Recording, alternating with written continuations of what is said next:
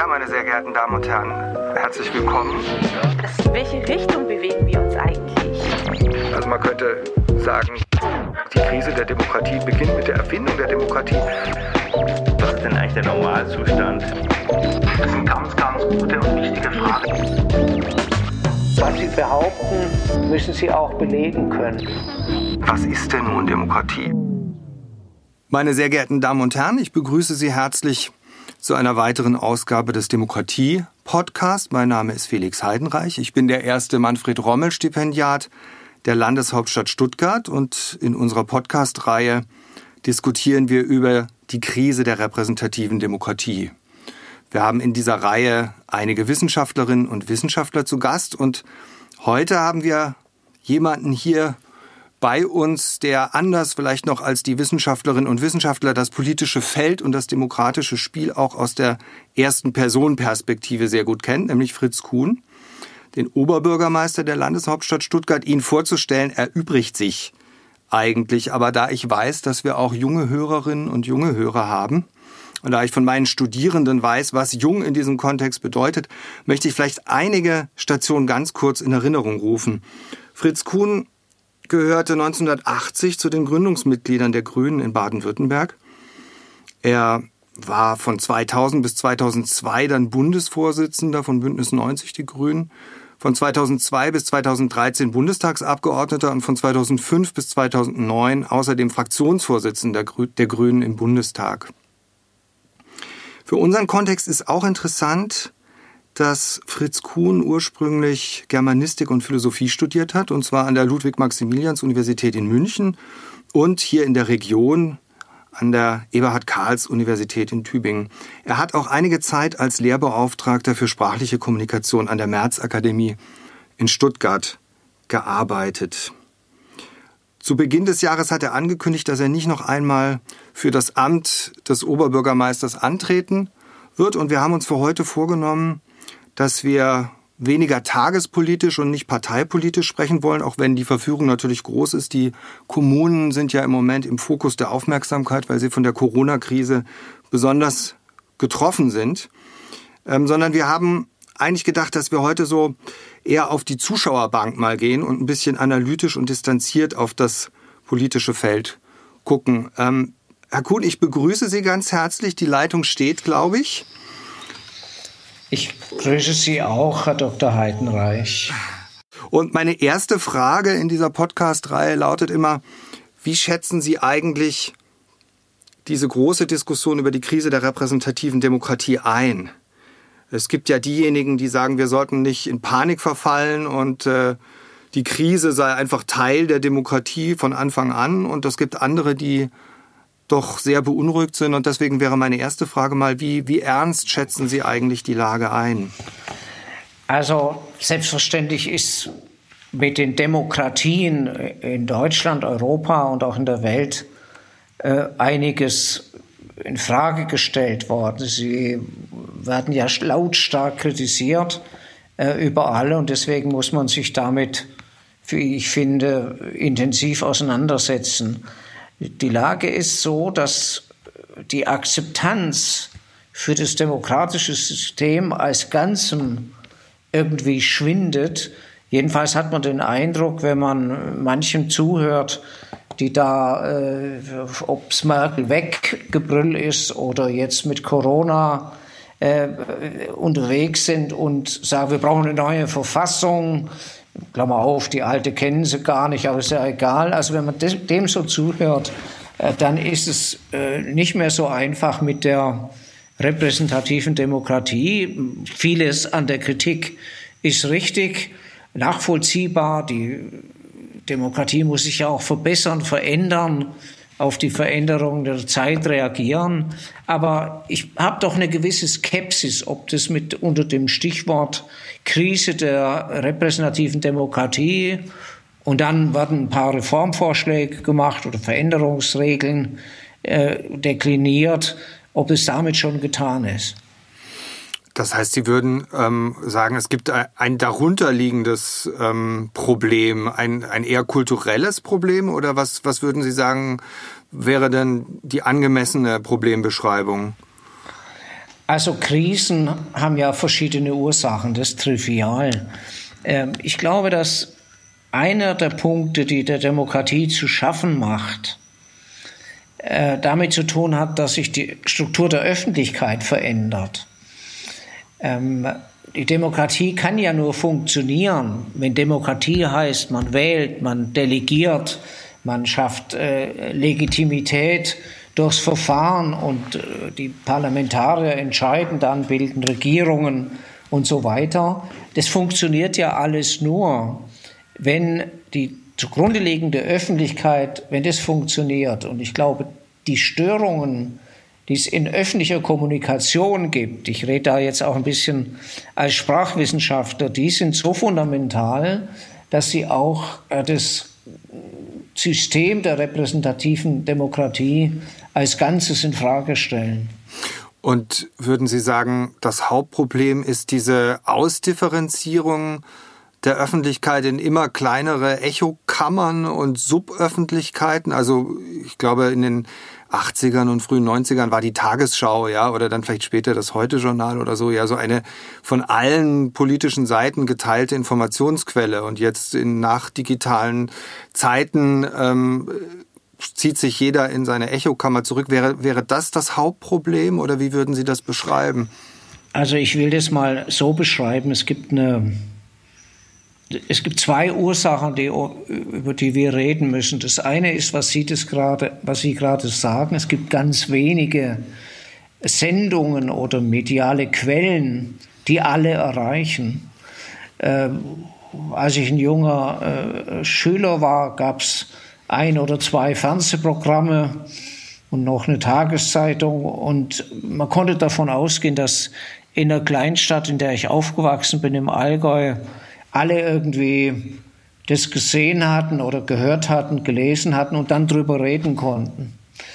Die Vielzahl der Fernsehprogramme und die Tatsache, dass viele Leute gar nicht mehr Nachrichtensendungen anschauen, äh, macht ja deutlich, dass sich da was geändert hat. Du kannst dich nicht mehr verlassen, dass in, an deinem Arbeitsplatz, in deinem Lehrerzimmer, am, äh, in der Gaststätte, wo auch immer, die Leute das gleiche Vorauswissen haben über aktuelle politische Dinge. Und das Zweite, was man von der anderen Seite dazu sehen muss, ist die Art und Weise, wie sich Kommunikation durch die sozialen Medien verändert. Äh, es gibt immer mehr mm, kleine Gruppen, Tribes, Stämme, Tribalisierung kann man das ja nennen, mhm. von Leuten, die nur immer mit sich selber reden und wo die Notwendigkeit, Sachen zu begründen, gar nicht mehr vorhanden sind. Also in so einer äh, Gruppe, die glaubt, dass der Bill Gates die, äh, das Virus nur erfunden hat, da muss man ja nicht mehr lang reden. Das stabilisiert ja die Gruppe, dieser Glaube. Aber es gibt keine Reibung und so. Und äh, diese Doppelbewegung, oben wenig Gemeinsamkeiten, die alle erreichen und unter, unten Selbstgewissheiten für soziale Gruppen in den Medien, sozialen Medien, macht eine ganz andere Struktur der Öffentlichkeit als die, aus denen unsere parlamentarischen Demokratien ähm, entstanden sind. Der Habermas hat ja der Philosoph Habermas hat ja 64, glaube ich, war das in dem Buch Strukturwandel der Öffentlichkeit das erstmal beschrieben für die damalige Zeit. Ja. Also meine These heißt, die Grundregeln politischer Kommunikation, auf denen die repräsentative Demokratie fußt, haben sich so verändert, dass logischerweise die Legitimität von Repräsentanten, von Regierungen, was auch immer auch zum, in Frage gestellt worden ist. Mhm. Ich hätte eine Nachfrage, ähm, die die Form der Kommunikation auch betreffen würde. Also man könnte ja sagen, ich glaube, so ist das auch bei Habermas im Strukturwandel der Öffentlichkeit gedacht, diese bürgerliche Öffentlichkeit, die in den Salons entsteht und in der Literatur- und Kunstkritik und die dann sozusagen zum Idealbild auch einer, eines einer politischen Deliberation wird, die hängt einerseits natürlich am mündlichen Gespräch, äh, am Dialog und andererseits aber an der Schriftform. Und die Schriftform scheint ja in der Tat für die Demokratie sehr wichtig zu sein, wenn wir an die amerikanische Verfassungsdiskussion denken, die Federalists und die Anti-Federalists, die sich lange Briefe schreiben.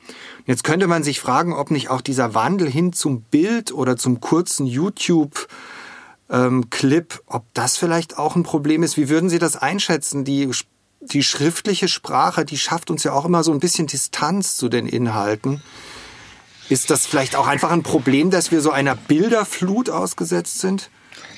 Also das kann schon sein, dass das noch dazu kommt, aber das halte ich nicht für das Wesentliche, weil ja auch die Form im, in sozialen Medien oder die nicht schriftliche Kommunikation über, über Medien, welche auch immer, bestimmten Regeln unterliegt, die aber, um die müssen wir mal reden. Also ich finde, politische Kommunikation kann nur funktionieren, wenn das Kooperationsprinzip zugrunde liegt, nach dem Muster, wir kommunizieren jetzt und sind kooperativ. Dazu gehört im normalen Leben, überprüfen Sie das in Ihrem Alltagsleben, Sie müssen verständlich sein, Sie müssen wahrhaftig sein, das heißt glaubwürdig sein und also solche Grundregeln machen das doch aus, damit Kommunikation gelingt. Und das ist in vielen Bereichen der heutigen äh, Massenkommunikation wie auch derer in den sozialen Medien einfach nicht mehr erfüllt. Es, gibt äh, Stämme, Tribes, Bubbles in den äh, sozialen Medien, da musst du nicht begründen. Da reicht eine Behauptung und Tschüss. Mhm.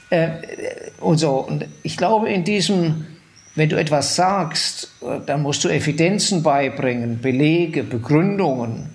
Du musst auf Widersprüche reagieren. Du musst ringen um Wahrheiten äh, und äh, dich auseinandersetzen. Dieser ganze Punkt ist, wird geschwächt, ganz egal ob im schriftlichen äh, oder im äh, mündlichen oder so. Das, mhm. Also da, darin sehe ich das Hauptproblem.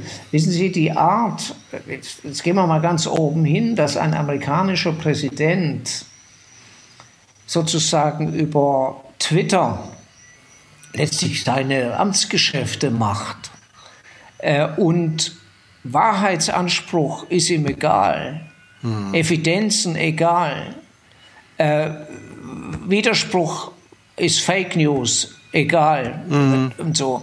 Die, diese Art macht sozusagen die ähm, die politische Kommunikation insgesamt kaputt. Jetzt führt natürlich dann zu einer Krise, wie Sie es genannt haben, der repräsentativen Demokratie, weil wenn es nicht mehr auf Wahrhaftigkeit ankommt, auf Begründen, auf Darstellen, auf Erklären, auf Dazulernen, äh, dann ist ja diese Delegation von Macht auch immer unerträglicher. Und ich, mir macht große Sorgen, wenn ich mir mal anschaue, was die Leute da bei den Corona-Demos erzählen oder jetzt die Verschwörungsgläubigen, äh, dann können Sie das, was ich ein bisschen mühsam ausführe, in Reinform studieren. Es kommt nicht mehr auf Wahrheit an. Es ist, kommt mir so vor, wie wenn die Verschwörung sich gegen den aufrichtigen, wahrhaftigen Diskurs überhaupt richtet. Und äh, dagegen muss man, das muss man bearbeiten, wenn man äh, die Demokratie wieder stärker machen will. Sie hatten ja den Habermas und diese, diese frühe Studie über den Strukturwandel der Öffentlichkeit angesprochen. Ich habe den Habermas da so verstanden, dass er sagt, diese demokratische Öffentlichkeit hängt an ganz tiefgreifenden Voraussetzungen, eben an so einer bürgerlichen Kultur des offenen, ähm, wie Sie sagen, aufrichtigen Deliberierens. Wie kann man denn diese Kultur wieder stärken oder schützen oder neu aufbauen? Na, jetzt muss man dazu sagen, die Schrift vom Habermas, stammt, Strukturwandel der Öffentlichkeit, stammt aus den 60er Jahren. Da hat sich viel getan seitdem, übrigens auch in dem, wie Habermas heute selber drüber redet. Mhm. Aber ich, ich habe das zitiert, weil ich finde, wenn du von der Krise der repräsentativen Demokratie sprechen willst, als Ausgangsthese, um dann Remeduren, Hilfen, Abhilfen äh, ja ernsthafterweise formulieren willst, dann musst du wissen, vorneweg, wie ist eigentlich die öffentliche, die Öffentlichkeit verfasst, äh, in der Demokratie, repräsentative Demokratie stattfindet. Nicht mehr und nicht weniger. Und ich finde, dass wir uns daran machen müssen. Das betrifft die Zeitungen, da mhm. redet ja keiner drüber. Mhm. Aber es ist doch notwendig, ob die Zeitungen das noch leisten, diese kommunikative Anwaltschaft, äh, die transportiert, zum Beispiel was das Ringen im Parlament darstellt. Ich stelle fest, als, um ein Beispiel zu machen, äh, dass die Berichterstattung immer mehr auf Äußerlichkeiten oder auf Krawall ausgerichtet ist und ganz und viel weniger auf die Qualität von Argumenten. Also es gibt sozusagen äh, eine Verzerrung da. Ich weiß nicht, ob die vielen Talkshows, die wir haben, eigentlich in der Summe mehr Schaden anrichten, als sie nützen.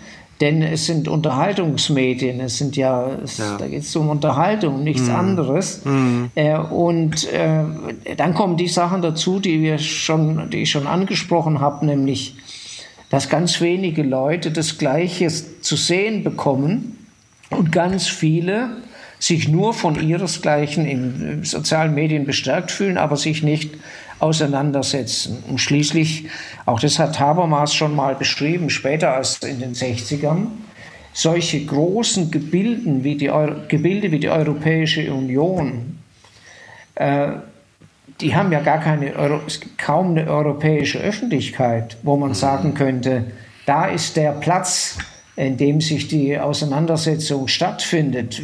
Also ich finde, man muss, wenn man was tun will, ganz viel über die Struktur der Öffentlichkeit reden, wie man die optimieren, verbessern kann. Und das ist mehr als die klassische Partizipations- und Bürgerbeteiligungsdiskussion, weil die ja sehr, sehr oft nur einen ganz kleinen Teil äh, der Bürgerinnen und Bürger erreicht. Also ich will einfach sagen, es gibt viel zu tun, mhm. um die Qualität äh, von öffentlichen Auseinandersetzungen zu steigern. Sie haben ja viele, viele Jahre Parteiarbeit geleistet ähm, auf ganz verschiedenen Ebenen. Und ein großes Thema, was in dem Kontext auch immer vorkommt, ist diese große Frage nach der Zukunft der Parteien. Von der Politik über die Politiker zur Parteienverdrossenheit ähm, führt ja so ein breiter, eine breite Debatte. Und ähm, ich selbst habe in verschiedenen Publikationen auch immer wieder versucht, die Idee der politischen Partei zu verteidigen. Aber mich würde interessieren, wie Sie äh, als jemand, der ja die Innenperspektive sehr gut kennt, das sehen würden. Die politischen Parteien sind im bundesrepublikanischen System absolut zentral und trotzdem werden sie angefeindet und äh, manchmal unfair kritisiert, manchmal gibt es vielleicht auch Anlass für Kritik. Wie würden Sie die Rolle der politischen Parteien auch in der näheren Zukunft sehen? Also ich finde, dass in Demokratien, wo man starke politische Parteien hat, die Lage viel besser ist als da, wo man schwache hat oder gar keine richtigen. Also ich finde das deutsche System gegenüber dem, was in den USA zum Beispiel geboten wird, ja schon überlegen, teile die Kritik an Parteien überhaupt nicht jetzt so im Sinne von, ah, die Krise der repräsentativen Demokratie ist eigentlich eine Parteienkrise oder eine Politikerkrise, äh, äh, damit macht man sich viel zu einfach. Natürlich muss, müssen die Parteien sich verändern, sie müssen äh, offener werden für die Breite und vieles andere mehr. Das ist ja alles hinlänglich diskutiert. Aber in dieses Gejammere äh, über die Parteien würde ich nicht so einstimmen. Vielleicht ist diese das Gejammere ja Teil der Krise selber. So nach dem Muster, ich entlaste mich, wenn ich sagen kann, die Parteien sind schuld.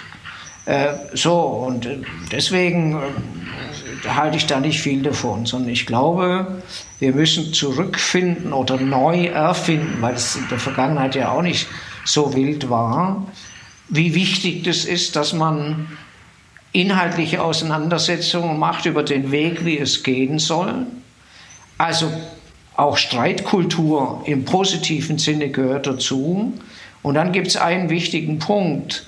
Irgendwann mal, das ist ja das Wesen der Demokratie, gibt es eine Mehrheitsentscheidung und die äh, ist dann auch zu respektieren. Also die Grundlagen äh, dafür äh, sind ja entscheidend. Und ich finde, an der Stelle muss man sich in Deutschland, in Europa, in vielen Ländern äh, weiter bewegen. Trotzdem, trotz allem Gejammer, finde ich die Demokratie in Deutschland, wenn ich das mit den Exzessen etwa in den Vereinigten Staaten, zum Teil auch in, in Großbritannien mir anschaue, noch ziemlich äh, in Ordnung im Sinn von, dass ein gewisses Maß an Auseinandersetzung ja stattfindet und man am Ende des Tages bei Wahlen, wenn man will, äh, schon Unterschiede festmachen kann mhm. und nicht nur nach Performance oder Unterhaltungswert oder Demagogie äh, entscheiden muss. Mhm.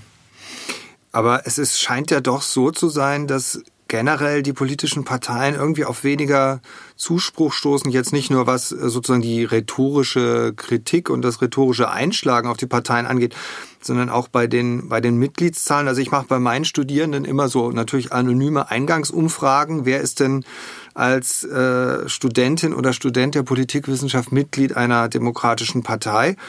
Und das, das werden also so über die Jahre gerechnet eigentlich immer weniger. Und das ist ja doch irgendwie etwas, was, was uns irgendwie zum Nachdenken Anlass geben sollte. Denn wir könnten uns ja eine Situation vorstellen, in denen die Parteien immer dünner personell besetzt sind und immer weniger auch einfach in der breiten Bevölkerung verankert. Ist das wirklich ein Problem oder sollten wir das irgendwie gelassen sehen? Also ich, das ist natürlich schon ein Problem, aber da muss man auch die Rahmenbedingungen anschauen. Für viele junge Leute, wenn sie zum Beispiel als Politik Theologiestudenten nicht wissen, was sie später machen sollen, ist ja die, die haben ja eine einfache Frage. Nützt es mir was, in, meiner, in, einem, in einer Partei zu sein? Später, wenn ich einen Beruf also finden soll oder schadet es mir eher? Und im Moment äh, glaube ich, dass die Antwort eher für die jungen Leute ist, es schadet eher und deswegen machen sie es nicht. Mhm. Übrigens, die Rede der Krise der repräsentativen Demokratie führt natürlich auch dazu, dass die Frage, warum soll ich mich dann in ihr engagieren, irgendwie drängender wird. Aber ich glaube, dass das nicht der entscheidende Punkt ist. Es gibt ja auch Parteien, meine gehört zum Beispiel dazu, die Grünen, die gerade Zulauf haben, wenn sie richtige Themen in der richtigen Weise, wie bei uns zum Beispiel der Klimaschutz, vorne hinstellen. Und das ist die, der entscheidende Punkt. Ich finde, die Parteien in Deutschland, jetzt müssen wir mal über Deutschland reden, sollten wieder unterscheidbarer werden. Die lange Regierungszeit von Frau Merkel, die ich ansonsten äh, eigentlich sehr schätze, hat ja dazu geführt, dass zwischen der CDU und der SPD kein großer Unterschied ist, mhm. weil sie eine sozialdemokratisch angehauchte ähm, christdemokratische Politik gemacht hat. Und die Mitte, dieses Getue immer um die Mitte, führt ja dazu, dass dann alle in der Mitte sind, sein wollen und dann nicht mehr unterscheidbar. Also an, an, an der Frage äh, müssten die Parteien, glaube ich, arbeiten dass, sie, dass die Unterscheidbarkeit, für was stehen die Grünen, für was steht die SPD, und zwar im Inhalt, vielleicht auch im Politikstil, für was steht die CDU, äh, für was steht die AfD äh, aus und so, dass das wirklich deutlich werden muss und dann die Leute auch leichter ihre Wahlentscheidung treffen können. Ja. Ich würde gerne noch ein bisschen auch über das Thema Kommunalpolitik sprechen, denn Sie haben ja 2013 ganz bewusst den, den Weg in die Kommunalpolitik eingeschlagen und, und gewählt. Und ähm, ich glaube, es gibt gute Gründe zu sagen, die, die Demokratie wächst eigentlich immer von unten nach oben. Ne? Die kommunale Selbstverwaltung ist mal so die, die erste Basis auch für demokratisches Denken und demokratische Praxis. Ähm, es gibt von Dirk Jörke, der auch in unserer Podcast-Reihe zu Wort kommt, ein Buch über die Größe der Demokratie, wo er sagt, dass eigentlich kleinere Länder und kleinere Demokratien ähm, eher demokratisch zu regieren sind als solche Riesengebilde wie die USA. Ich würde einfach von Ihnen gerne ein bisschen aus der auch Erfahrung äh, wissen. Wie sehen Sie das? Ist, sind die Kommunen heute noch die, die Basis, an der demokratisches Handeln eingeübt wird? Ist das äh, vielleicht eine Ebene, die zu wenig Aufmerksamkeit bekommt? Also die äh, kommunale Demokratie in, in Städten, in Gemeinden, die hat schon einen Vorteil, nämlich es ist konkreter und klarer, über was man redet. Wenn Sie eine, Entscheidung treffen im Stadtparlament und dann wird an dem Punkt XYZ was anders, meinetwegen ein Radweg gebaut oder äh, eine neue Stadtbahnlinie, dann ist der Zusammenhang, aha, das haben Sie jetzt entschieden und dann kommt es viel fundamentaler und elementarer äh, als äh, je weiter hinauf es geht. Äh, mit weiter hinauf meine ich jetzt Europa, da ist der Zusammenhang zwischen dem, äh, wenn Frau von der Leyen was erzählt und bis sich was ändert, ja, mhm. außer man macht es professionell, nicht mehr nachvollziehbar. Also ja. der Vorteil ist, die Demokratie wird leichter, die Entscheidungen werden leichter falsifiziert oder verifiziert, die Glaubwürdigkeitsfragen sind direkter, unmittelbarer und man begegnet den Leuten gelegentlich noch in echt. Also wenn ich mhm. als Oberbürgermeister über den Marktplatz laufe und die Leute mit mir äh, mich ansprechen, dann kann ich kann stehen bleiben und direkt erfahren, ungefiltert, mhm. auch medial nicht gefiltert, äh, wo den Leuten der Schuh drückt oder in Bürgerversammlungen. Und das sind schon ganz starke äh, Vorteile, äh, die das auch schön machen. Was ist denn da Ihre Erfahrung? Ähm, Sie hatten ja eingangs gesagt, das Klima ist viel rauer und aggressiver geworden. Haben Sie das auch ganz persönlich so erlebt, dass sich das in den letzten fünf Jahren stark verändert hat? Also ich denke, ja, das, das kann man äh, erleben. Äh, des, ich glaube, in den letzten zehn Jahren würde ich mal machen. Es ist legitimer geworden, dass Politiker schriftlich über Facebook, vielleicht auch auf der Straße angepflaumt werden. Also solche bürgerlichen Kategorien, die vielleicht zur repräsentativen Demokratie auch gehört haben, wie Anstand, Respekt, Zuhören, Ausreden lassen, sind etwas im Schwinden. Und ich glaube, dass da die sozialen Medien einen ganz starken Einfluss haben, weil äh, das mit dem Finger auf die, auf die Absendetaste zu drücken, das hat ja keine, das, da entstehen ja keine Hemmungen. Und wenn man das mal eingeübt hat, dann äh, macht man es natürlich umso leichter und umso gerne. Also sie, das wird Sie überraschen, wenn ich, wenn ich das so formuliere. Der größte Angriff auf die Demokratie besteht auch darin, dass man sie nicht mehr achtet und dass so normale Regeln bürgerlichen Anstands nicht mehr gelten. Ich mache das mal am Beispiel ausreden lassen. Es kommen immer mehr Leute, die schon mal von der Tonlage brüllen. Mhm. Äh, am Vasen in Stuttgart können Sie das sehen äh, bei solchen Demonstrationen. Also sie fangen auch ein Gespräch also ich kann ja noch nachvollziehen, wenn man ruhig anfängt und vielleicht am Schluss brüllt, aber mhm. dass man gleich brüllt, mhm. ist ja eine, sozusagen eine, einerseits ein Hilferuf oder ein Ruf, ein aggressiver Ruf und andererseits gleich eine Absage an die Kommunikation. Weil zum Kommunizieren gehört, dass man erstmal eine Gesprächsebene herstellt und sie nicht zugleich wieder abbricht. Also solche Sachen haben sich schon verändert, aber jetzt ist was, finde ich, was wichtig ist, nicht bei allen, sondern bei einer Minderheit von Leuten. Wir dürfen mhm. auch immer nicht mhm. die äh, Sachen, die einige wenige machen, vielleicht zehn Prozent, fürs Ganze halten. Das ist auch, mhm. wäre auch ein Fehler. Aber wir müssen kämpfen. Es ist wichtig, ausreden lassen. Wer sind Sie? Was wollen Sie? Welche Erfahrungen haben Sie? Und es heißt, Politik braucht auch Geduld. Ich habe so die These, auch vielleicht gelernt jetzt nochmal in der Kommunalpolitik, drei gute Gespräche am Tag sind wichtiger als 100 schlechte. Mhm. Also schnelle, mhm. wo es gar nicht, wo man die Leute nicht ausreden lässt, wo man sie nicht ernst nimmt, wo man sagt, ah, hallo, grüß Gott, wie geht's, was gibt's, ich muss weiter. Diese Form von äh, Pseudogesprächen entwerten ja auch das Politische ganz ungemein. Und ich kehre jetzt nochmal zu Ihrem Habermas zurück mit den Kaffeehäusern und so, was Sie vorher ja ausgeführt hatten.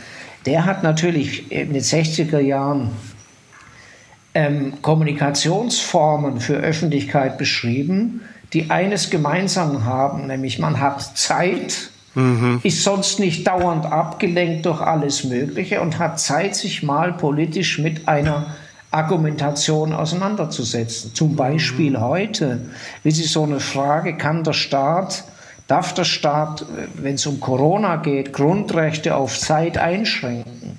Das könnte man ja klären, wenn man mal eine Stunde redet. Mhm. Aber mhm. in zehn Sekunden und mit Brüllen ist es nicht zu klären. Da geht es ja nur um die Frage, wer lauter brüllt und, äh, oder wer witziger daherredet, aber nicht mehr um, was sind denn die Annahmen, von denen wir gemeinsam ausgehen. Äh, und welche Folgerungen gehen da, schließen sich da an? Also dann, das könnte man alles äh, finde ich, klären, aber nicht äh, by the way und äh, ich habe eh keine Zeit und tschüss. Man könnte doch da eigentlich mit, mit Ludwig Wittgenstein von der Kollision von Sprachspielen sprechen. Ne? Ich stelle mir vor, dass Ihnen das ganz oft so geht, dass Sie versuchen, quasi in diesem diskursiven Ton mit den Bürgerinnen und Bürgern zu sprechen. Und wenn sie dann äh, angeschrien werden und mit, mit Emotionen und Wut beladen werden, dann, dann kann eigentlich gar keine richtige Resonanz irgendwie entstehen, sondern das sind irgendwie sozusagen wie auf zwei verschiedenen Frequenzebenen, auf denen gesendet wird. Für mich wäre jetzt noch also so ein bisschen, ja. Jetzt muss man schon mal sagen, ich werde nicht oft angeschrien, weil ich das sofort runterhole. Es ist ja keineswegs so, dass man aus dem, also man kann ja intervenieren und sagen, wenn sie mit, also wenn mich einer anschreien würde, mhm. dann sage ich sofort, wenn sie mit mir reden wollen, dann bitte in normaler Lautstärke und mit äh, normalen Umgangsformen. Dann sind die Leute draußen oder sie gehen. Mhm. Äh, aber ich will nur sagen, wollte mit dem Beispiel des Rumbrüllens nur sagen, die, gerade wenn jemand brüllig drauf ist, ist es wichtig, dass wir Zeit haben, mal zu klären, was eigentlich los ist. Mhm. Mhm. Das ist meine, meine Botschaft. Und für mich wäre noch die Frage, das scheint sich ja doch auch irgendwie geändert zu haben, wie eigentlich politische Repräsentanten die Bürgerinnen und Bürger ansprechen. Also Sie hatten ja Donald Trump genannt und der ist ja unter anderem dafür bekannt, dass er, wie Sie sagten, auf Twitter eigentlich immer diese kumpelhafte Adressierung der Bürgerinnen und Bürger hat. Ne? Das ist, stellt ja irgendwie so eine Pseudonähe dar. Man kriegt ja dann von Trump quasi äh, genauso Nachrichten, wie man es von irgendwelchen Freunden aus dem Sportverein bekommt. Was, wie würden Sie das denn beschreiben? Was ist denn eine angemessene Art und Weise für politische Repräsentantinnen und Repräsentanten überhaupt sich an die Bürgerin und den Bürger zu wenden? Also erstmal würde ich sagen, der Populismus ist ja die falsche und negative Antwort auf Krise repräsentativer Demokratie. Glauben ja viele, wenn ich kumpelhaft tue und äh, in ja, einfachen, seltsamen Sprache rede und äh, aus dem Bett meine präsidialen Mitteilungen äh, verkündet, dass das irgendwie toll wäre. Das ist aber das Gegenteil. Es ist die Zerstörung von Demokratie durch Populismus. Ganz einfach und klar. Der Populismus selber ist ein Feind der Demokratie. Damit meine ich nicht, dass man nicht populär sein soll im Sinn von, dass man weiß, wie die Leute drauf sind und sprachlich in der Lage ist, auf sie zuzugehen und verständlich zu reden. Verständlichkeit ist eine fundamental wichtige äh, Tugend in der Demokratie. Aber Populismus, diese Überzeichnung, äh, wo es nicht mehr auf Wahrheit drauf ankommt, sondern auf äh, ich bin ein guter Kumpel, äh, das zerstört es natürlich. Und deswegen finde ich, es kommt extrem darauf an, dass wir uns zugewandt äh, als Politiker verhalten, uns Zeit nehmen, äh, mit den Leuten zu reden, Sachen zu erklären, auch wenn man sie schon oft erklärt hat, und auch bereit sind, von den Bürgern zuzuhören, was zu lernen. Es ist ja nicht so, dass die Politiker recht hätten und die Bürger nicht, sondern oft ist es umgekehrt. Und dieses, diese Renormalisierung von äh, politischer Kommunikation, mhm. die müssen wir irgendwie in der, im politischen System lernen. Dazu können auch die Journalisten, die Politiker selber. Ich will mal eine Beobachtung feststellen. Also wenn ich jetzt nicht gerade Sprachwissenschaftler wäre, der auch publiziert hat über politische Kommunikation und so, dann wäre in den 40 Jahren, äh, in die ich jetzt in der Politik bin, die Frage, was muss man eigentlich kommunikativ können, nie Gegenstand gewesen der politischen Schulungen oder Betrachtungen sonst mhm. wie. Und das ist schon äh, schlecht. Ich meine jetzt nicht die Rhetorikschulungen, wo man ja. sich irgendwie das Lispeln abgewöhnen soll oder äh, irgendwie so diese einfachen Rhetoriktricks, sondern reflektieren auf die Frage, was muss ich eigentlich machen, damit ich die Leute erreiche und wie verändern Medien meine politische Kommunikation und was ist eigentlich Facebook für eine Veranstaltung oder Twitter. Äh, da wird sehr wenig drüber nachgedacht und sehr, sehr wenig auch geschult. Äh, und das sollte man ändern, wenn, wenn man die Demokratie stärken will. Also wenn ich die Fragestellung habe, gibt den äh, Verschwörern, Verschwörungsgläubigen, diesen einfachen Leuten, die die Demokratie hassen, keine Chance, dann muss man auch über, den, über die Rahmenbedingungen, Sie haben vorher den Wittgenstein-Begriff genannt, über die Sprachspiele der Politik nachdenken und sie gegebenenfalls auch verändern.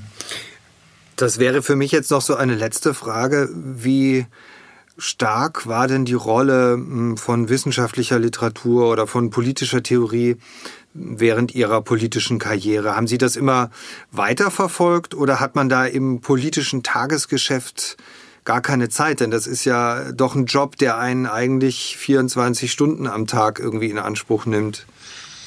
Also ich habe das immer politische Theorie und äh, Soziolog, die Soziologie auch sehr stark immer weiter verfolgt, weil sie die Basis schafft für das Verständnis, was gerade los ist. Also ich finde, anders kann man Politik nicht mit Anspruch äh, machen. Wir sollten jeden Tag zwei Stunden Zeit haben zum Lesen von äh, guten Zeitungen und von äh, äh guter Theorie, nicht um sie zu glauben, das hat ja Theorie auch nicht, ja. sondern um die Fragen zu kennen, methodisch etwas geschulter zu sein, auch um diese Konjunkturgeschichten, die dann nach einem halben Jahr wieder weg sind, schneller zu durchschauen. Und das wäre eine gute Schule für die äh, Politiker und für die Demokratie wäre schon die Auseinandersetzung äh, mit theoretischen Fragestellungen. Also äh, was die Soziologie angeht, wie ist die Gesellschaft so drauf, wie verändert sie sich? Ist es eine Erlebnisgesellschaft? Äh, Beschleunigungstheorien? Also es gibt noch ganz viele Sachen in den letzten zehn Jahren, Kommunitarismus schon länger, mhm. die, für die sich Politiker interessieren müssen. Mir machen die Angst, die sich sozusagen nur aus Briefings und aus Zahlen äh, irgendwie oder juristisches Zeug rein äh, tun und ansonsten glauben, Sie kennen ja die Welt eh, weil Sie im Sportverein sind oder zweimal in der, im, in der Woche ins Restaurant gehen. Das reicht natürlich nicht, sondern Auseinandersetzung mit Theorie ist was Wertvolles und Notwendiges.